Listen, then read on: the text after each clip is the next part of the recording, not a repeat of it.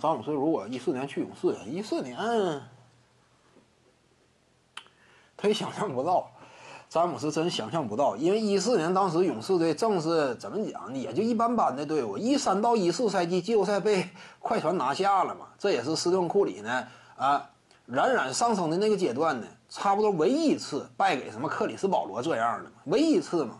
因为那会儿勇士队尚处在摸索当中，球队到底怎么打呀？未来的方向啊，队内的几个年轻人到底什么层次呀？尚在犹豫。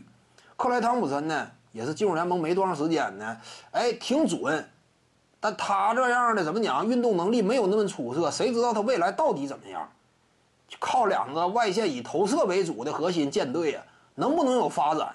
德拉蒙德·格林也是一个非典型的大前锋嘛，所以二零一四年那会儿呢，你真是看不出来呀，就是说勇士队未来能够啊创建一段王朝，斯蒂芬·库里呢，甚至能够比肩历史之上排名前十的这些巨星，这都想象不到的。当然，如果，詹姆斯那会儿高瞻远瞩的话，去这个勇士那妥了。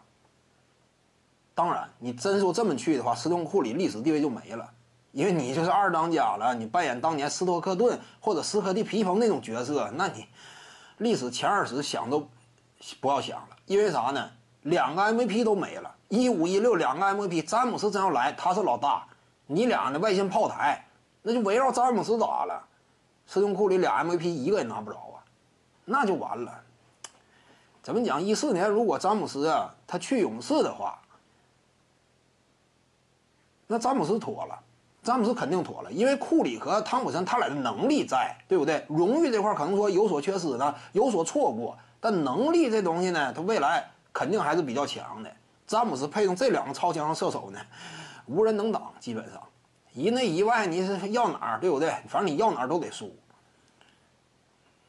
那这玩意儿就是你看你怎么看了。对詹姆斯挺有利，但是对库里来说呢，那就不理想了。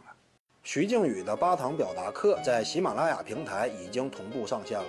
各位观众要是有兴趣的话呢，可以点击进入到我的个人主页当中，在专辑页面下您就可以找到它了。